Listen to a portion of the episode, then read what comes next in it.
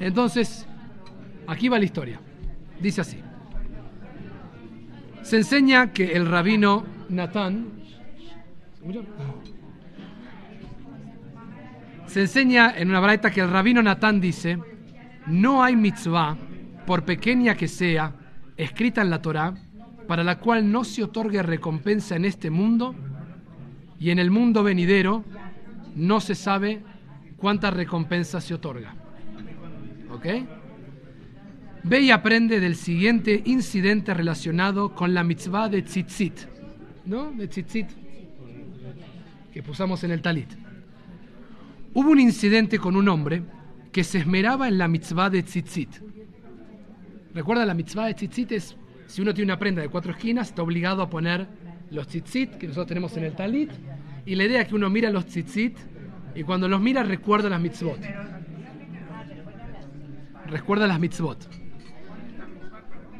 la mitzvah de tzitzit, si uno, tiene si uno tiene una prenda que tiene cuatro esquinas, uno está obligado a ponerle en cada esquina el tzitzit, que es lo que usamos en el talit.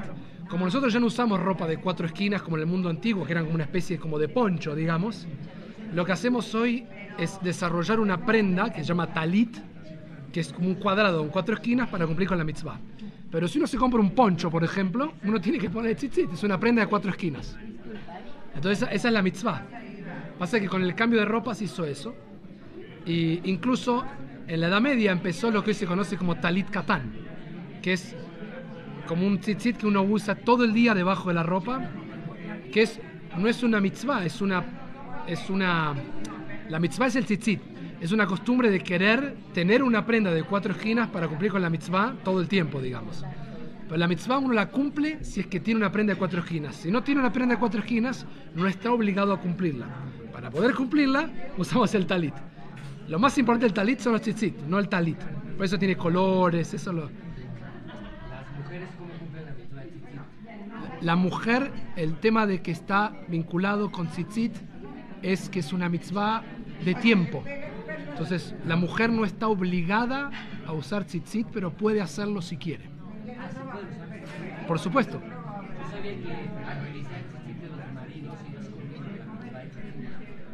La laja. La laja.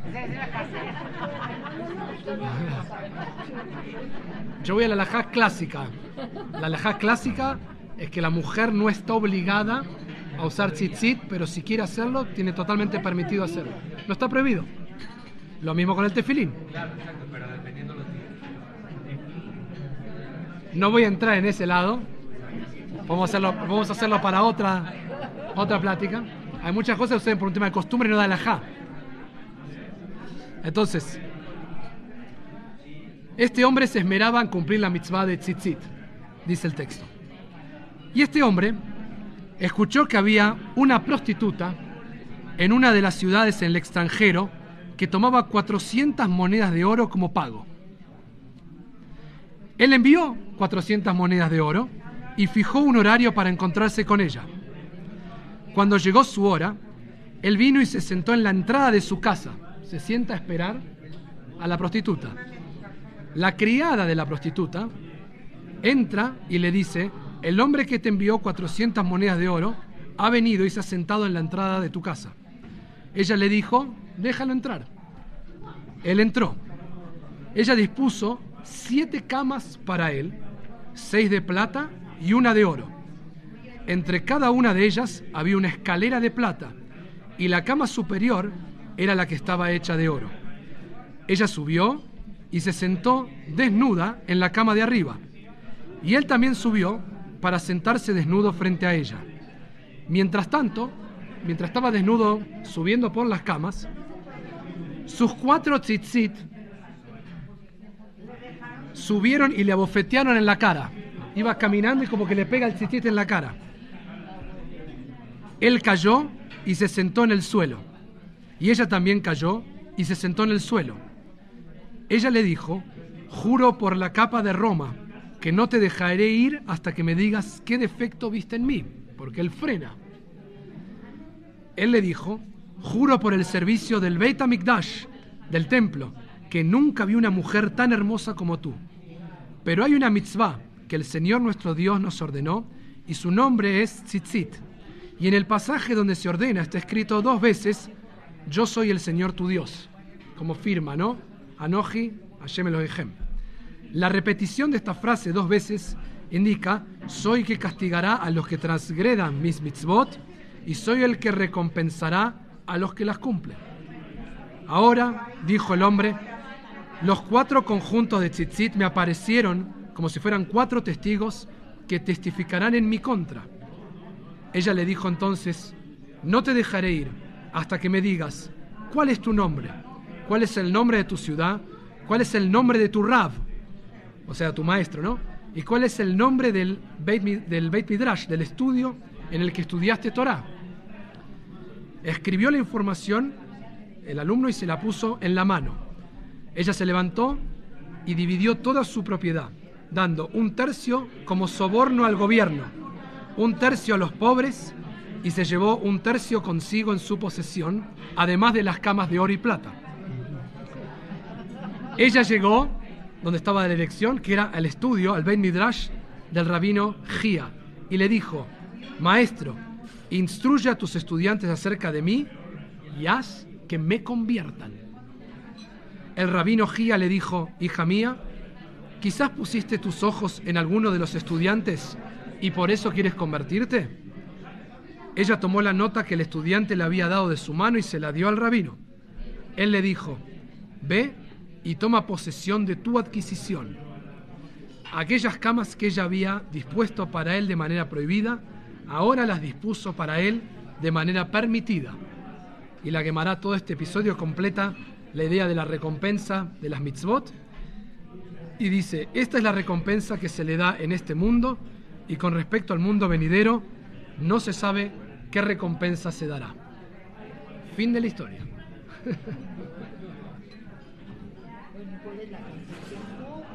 Muy rara. ¿Qué, ¿Qué, me dice esta historia? ¿Qué piensan? Vamos a, a pensar. ¿Qué, ¿Qué le viene a la cabeza? Primero, ¿se sorprende que esto está en el Talmud? ¿Viste? Una piensa que el Talmud, ¿qué se va a encontrar? El Talmud encuentra un estudiante que cumple la mitzvah de tzitzit y que quiere ir con una prostituta. Y que la prostituta habla con su rabino y, el rabino la convierte sabiendo que le dice quién eres. Bueno, soy prostituta. Y el rabino la convierte al judaísmo. O sea, no, mire, hablando de la halajá que se puede y no se puede, muchas veces hablamos y decimos cosas que los textos más antiguos son mucho más audaces de lo que, de lo que nosotros pensamos que se puede y no se puede. ¿Qué más? ¿Qué le suena a esta historia? ¿Qué más le dirían? que lo prohibido, ¿por qué? ¿Qué significa que lo prohibido está permitido? Se supone que nosotros como Yehudi no podemos andar con una igualmente, sabemos que la, la Torah lo que platicaba no se recuerda en la Torah en todo es este, la vida. En la Torah está el mismo de Israel, los libros complementarios. Ok. Claro, eso es otro tema. Voy a repetir porque después me dicen que no se escucha lo que queda grabado. La gente quiere escuchar y dice, no sé lo que dice la gente. No, no, y aparte tenemos mucha gente comiendo aquí. Pero es. Particularmente lo que tenemos aquí es la diferencia entre tal vez lo que, lo que dice la Torá y lo que dicen los rabinos. Pero aquí, aquí pasa algo con estudiantes. No es que tiene permitido, no es que esto está.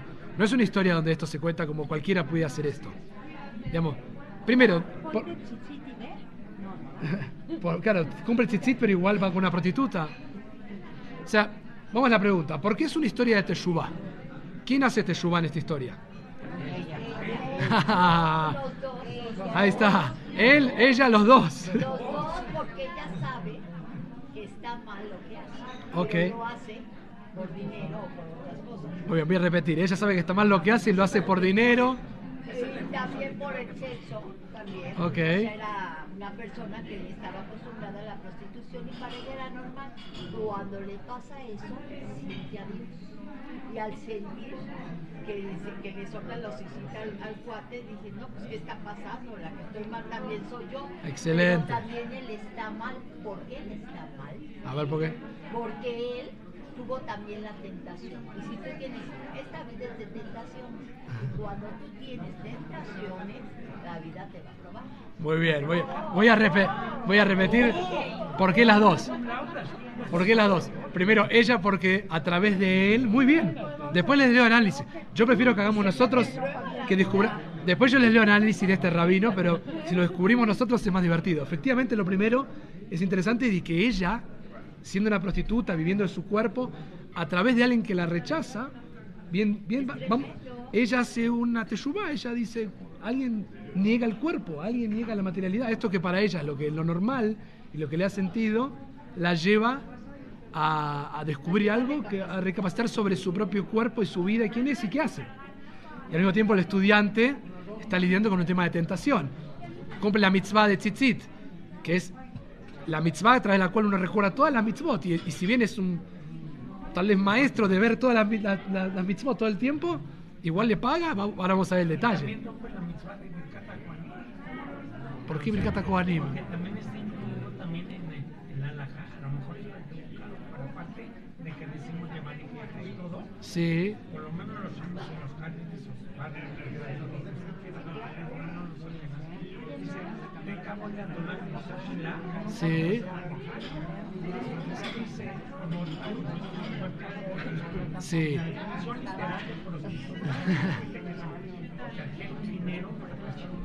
Sí, no lo había asociado con Birkat Kohanim, no, no, no lo vi, pero...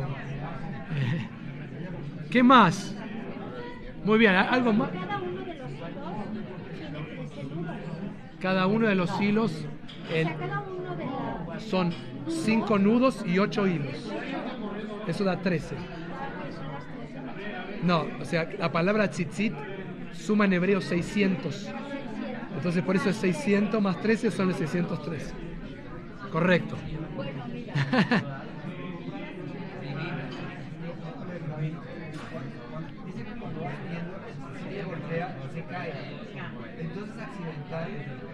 Sí, en realidad es como que le golpea, en la traducción es como que no es que le golpea y lo tira al piso, sino que lo golpea y él como cae, él se sienta y dice que estoy básicamente como que de golpe la, la mitzvah le pega o lo bofetea, diciendo tipo, ojo, ¿dónde está yendo? Le abre los ojos. Así es, así es.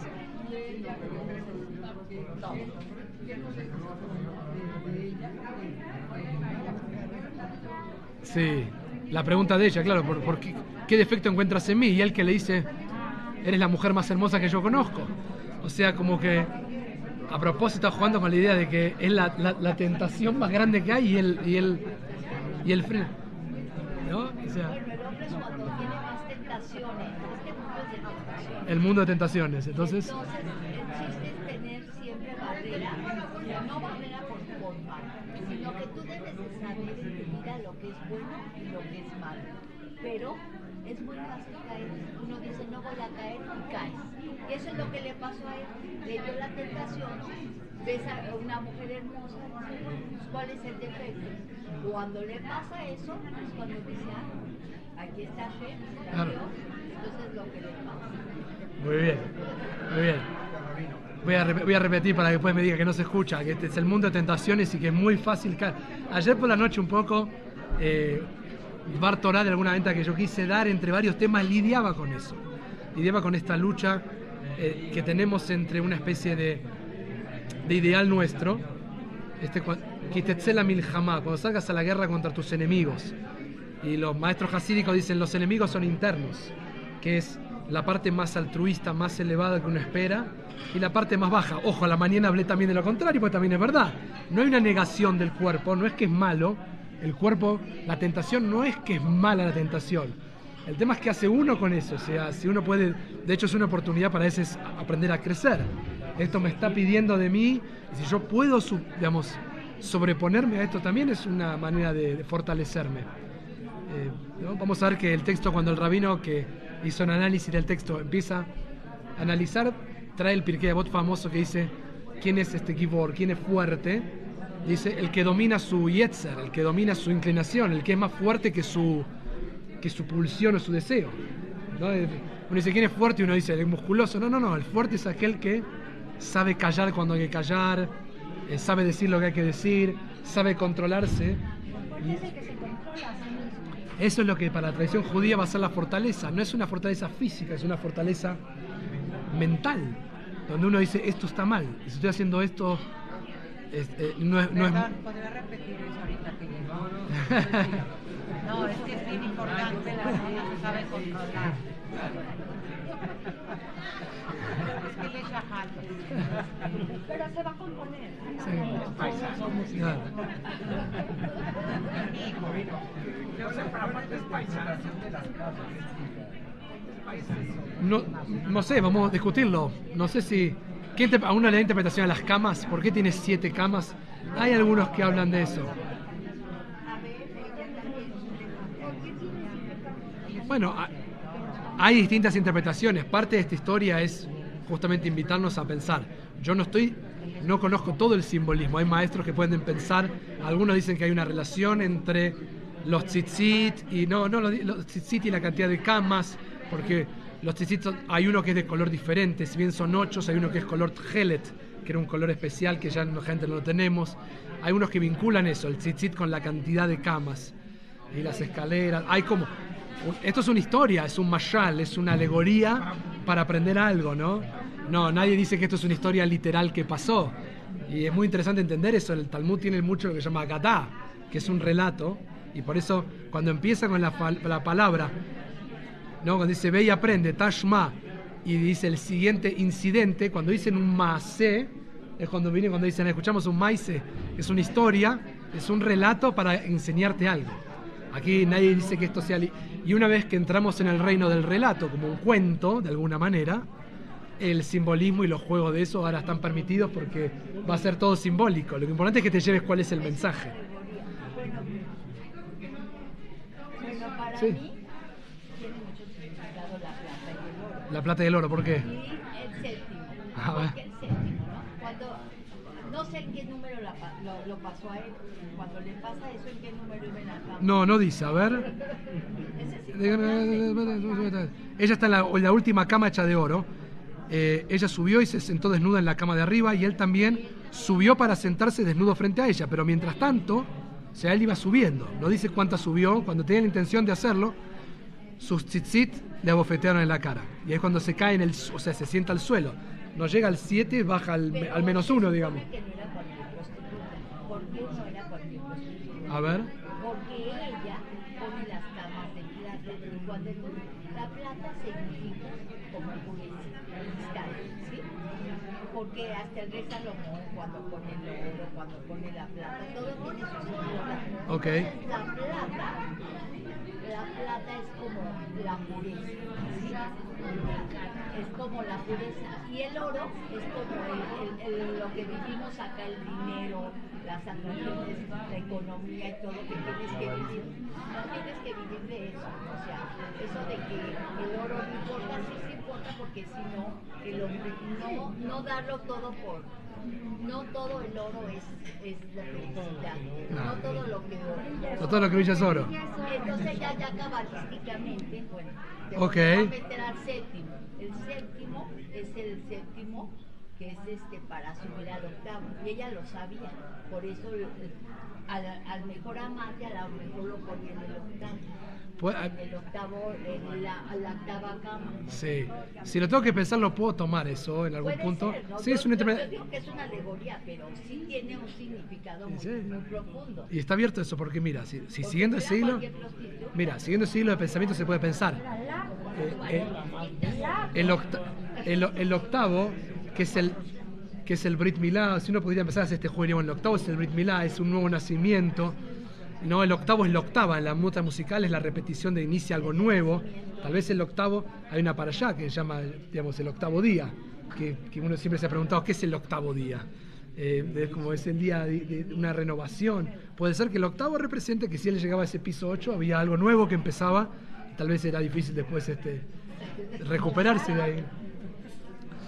Bueno, a ver, me quedé atorada y se quedó sentado afuera, aunque tenía muy bien, él se queda esperando en la entrada, ¿no? quedé esperando en la entrada. Yo me Pagó por adelantado. Pagó por adelantado.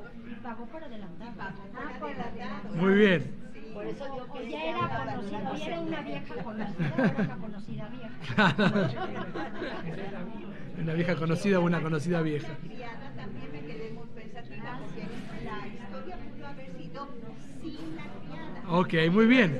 Son dos personajes y, y esta tercera, ¿Qué hace la criada y por qué tiene criada?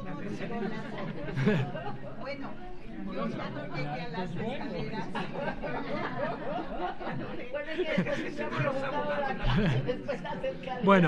Miren el análisis muy bien. De esto se trata.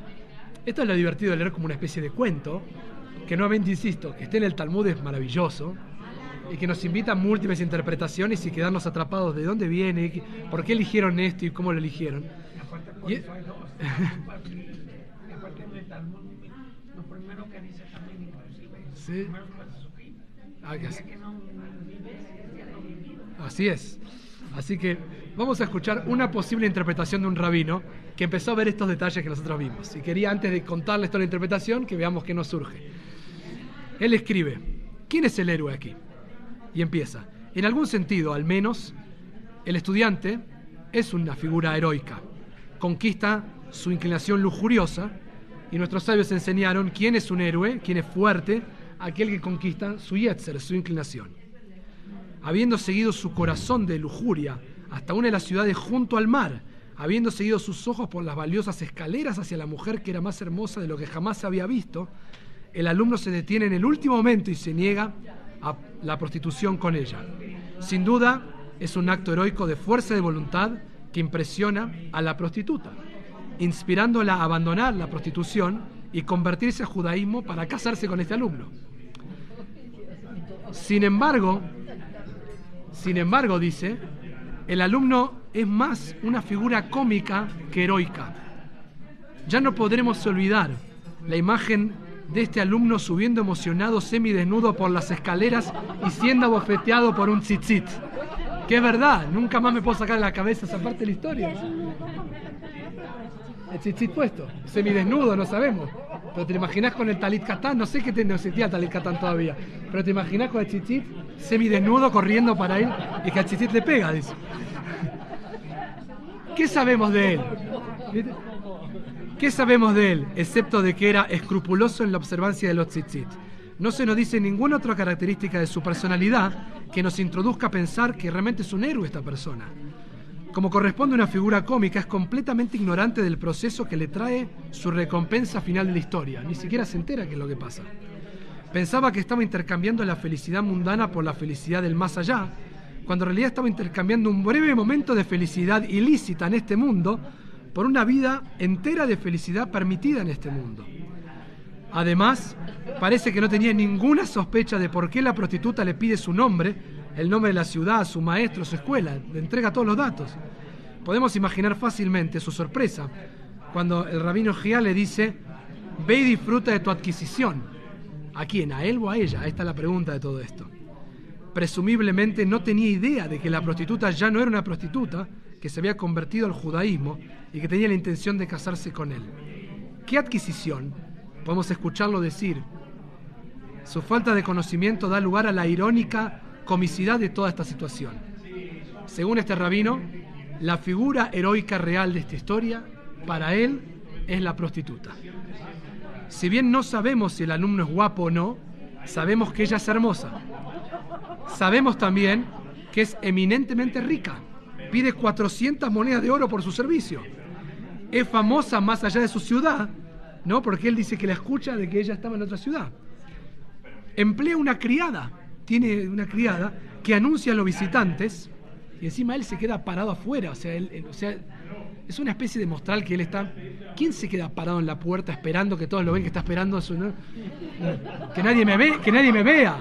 Pero el es como muy de- degradante la situación. Esta mujer posee siete camas que son de plata y de oro, dice.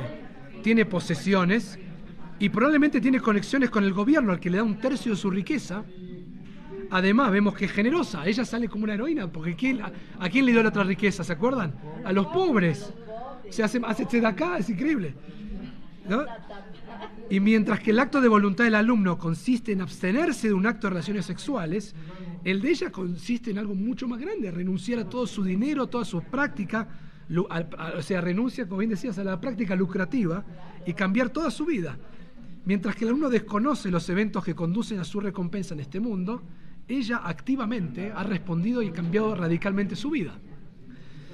Entonces dice, el punto de giro en la relación entre el estudiante y la prostituta es el incidente con los tzitzit.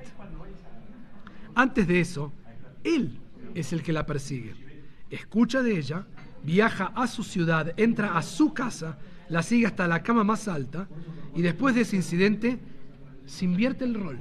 Ella lo persigue a él, lo sigue por las escaleras, vieron que ella, él cae y ella baja también. Se sienta ella junto a él, viaja a su ciudad, a su escuela, busca a su maestro y finalmente arregla casarse ella con él. O sea, es tremendamente vanguardista el texto. La mujer decide yo me quiero casar con él. Vengo a buscar a él. O sea, no es que, digamos, en el contexto histórico, esto no es lo normal. El hombre elige a la mujer en el mundo antiguo. Y acá es una mujer que viene a decir yo quiero casarme con ese. Y la historia lo preserva. Ah. la cara de la mamá del... ¿Y esta quién es? Mamá, la mamá judía, ¿no? Mandé al nene a la yeshiva. Mandé a la yeshiva y se casa con una princesa. ¿Qué hice? Por eso hay que tomarlo con esa... Con esa... Antes de... Miren, miren lo que dice este rabino, qué maravilla. Miren la sutileza de lo que es leer. ¿no? Dice, antes del incidente, él es atraído desde la Torá al pecado. Después del incidente, ella es traída del pecado a la Torá. ¿Se dan cuenta la Teshuvah? Hay una frase que a mí me encanta que la dije muchas veces, que está en el Talmud, que dice, donde está de pie un transgresor arrepentido, alguien que hizo una transgresión y se arrepiente, el Talmud dice, ni el más justo de los justos puede estar parado ahí. O sea que nuestros sabios siempre llamaron mucho a la Teshuvah, al valor de arrepentirte como un valor incluso más elevado de aquel que dice yo no tengo de qué arrepentirme porque es mentira. Porque nadie, y por eso en Yom Kippur todos los rezos, al Hetre Hatanu, el, por el pecado que hicimos nosotros, están todos en plural. Y alguno, cuando uno lee la lista dice yo este no, pero alguno de los que estamos ahí hizo ese. Entonces, todos transgredimos. Y los rabinos, al contar esta historia, dan vuelta a esto y es impresionante. El Bajura Yeshiva, el niño que está estudiando Torah, que, el joven que desde la Torah y todo lo que estudia, eso lo lleva a una prostitución. O sea, y la prostituta, que uno diría lo más bajo que hay, vuelve a la Torah. O sea, a propósito de la heroína de algún punto, es ella que se transforma. Inmediatamente después de este punto de giro, dice, la prostituta toma el control de la situación y del estudiante mismo. Dos veces le dice, no te dejaré ir hasta que me digas tu nombre, me digas... Dos veces él cumple con lo que ella le pide. El estudiante, después de su único acto dramático de voluntad, nunca es dinámico ni impresionante. Después de descender de las camas, no se explica a sí mismo ante la prostituta hasta que ella lo insta a hacerlo. Él no lo frena hasta que le dice, ¿por qué haces esto? No te dejaré ir hasta que me digas... O sea, ¿qué, qué encontraste en mí malo? No es que él se siente y dice, ¿qué estoy haciendo? No es hasta que ella, según el texto, viene y dice, dime por qué frenaste, qué encontraste en mí, y él tiene que ponerse a explicar.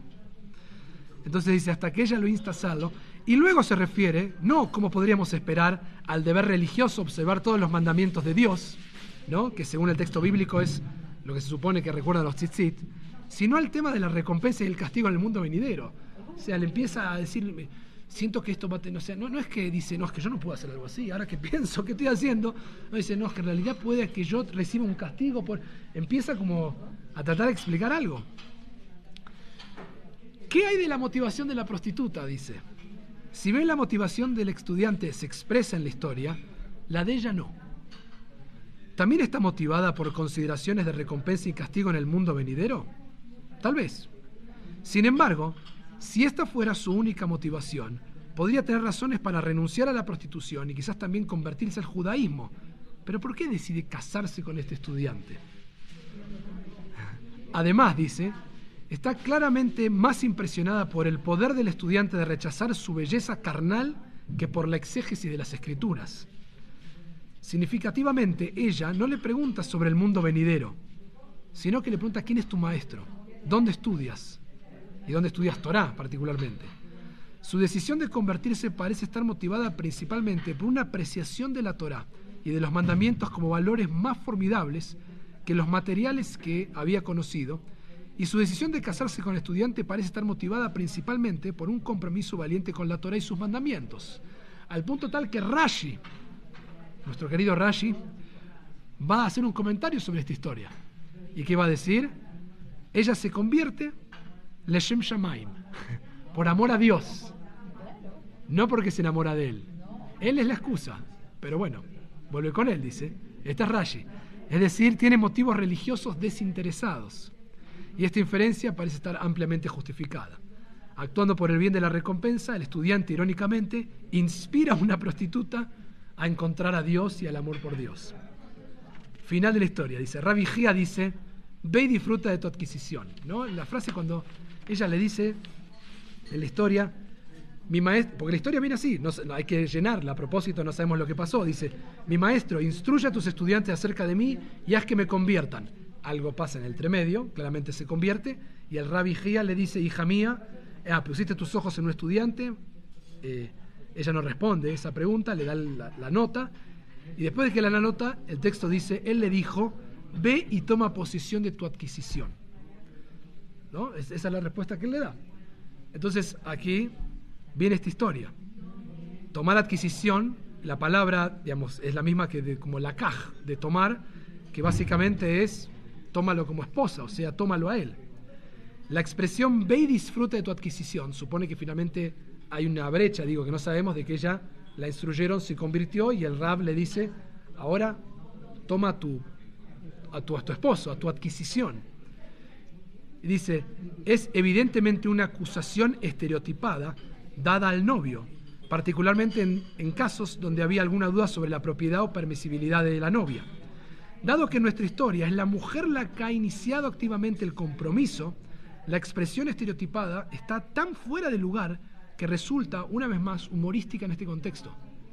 Porque es el, el, rabino que le dice a la mujer, o sea, recuerden que en la tradición clásica, nuevamente, el hombre en la que tú vas, por favor, entiendan estas comillas, adquiere una mujer a través de esto, dice, yo te consagro y de alguna manera eres, no, por favor, comillas, me perteneces, ya perteneces a, a, he consagrado esta relación. Y que el Talmud tiene una escena en la que una prostituta que se ha convertido ahora, ella es dueña del hombre ahora, del estudiante. No le dice, no, le, le dice. No le dice Mekudeshet, no le dice eso el texto. Ya hubiese sido increíble. Pero está. Le dice, ve y disfruta de tu adquisición. Aquellas camas que había preparado para él ilícitamente, ahora las prepara de manera permitida. O sea, estudia la Ja y puedo usar estas siete camas ahora en forma cayer. La inversión de roles aquí es muy llamativa, dice finalmente. Al dirigir la acusación estereotipada a la mujer, Rabbi Gia la utiliza de acuerdo con los hechos del caso, pero en contra del estereotipo. Y esto sirve para subrayar una vez más la personalidad excepcional de esta prostituta que nunca sabemos el nombre. Además, la expresión dirigida a la ahora ex prostituta, porque ya no es más, ahora es una mujer que se ha convertido, mujer casada y, y, aparte es judía, es especialmente apropiada, dice. El alumno había salido a adquirir sus servicios, pero ella termina adquiriéndolo a él. Ella ha sido transformada de adquirida a adquiriente, dice. Extraordinario todo el giro, ¿no? Es una... Cualquiera sea el final que uno prefiera esta historia, queda claro que la prostituta es la figura activa y heroica de la historia, dice. Esta es la interpretación de Esther.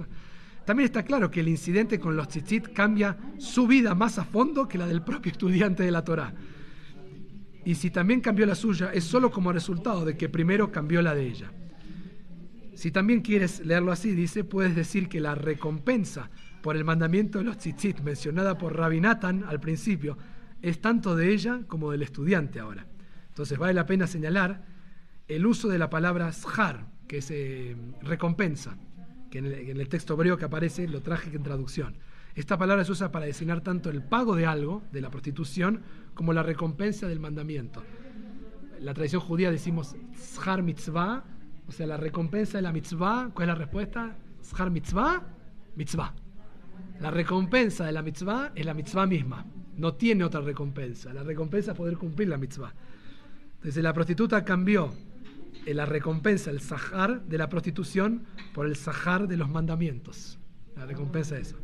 Incluso en este mundo, termina diciendo, hay recompensas mayores que 400 monedas de oro. Buena la interpretación, ¿no? Pero bueno, una historia de Teshuvah inesperada, como dije, y profunda. Y nuevamente creo que lo más lindo de esta historia es que la tenemos en nuestro sagrado Talmud, como una gadá donde los rabinos muestran que hasta una prostituta, con todo lo que tiene de riqueza y del cuerpo que dijeron, puede ver el tzitzit, puede encontrar a Dios. Y si ella puede hacer todo ese cambio y transformación, nosotros tenemos que poder hacer mucho más. ¿no? La verdad que no estamos, no estamos tan ahí abajo. Pero, eh, pero- Y no tenemos cama de plata. y no tenemos camas de plata. Yo no sé, ojo, alguno de acá a lo mejor sí, pero... Muy bien.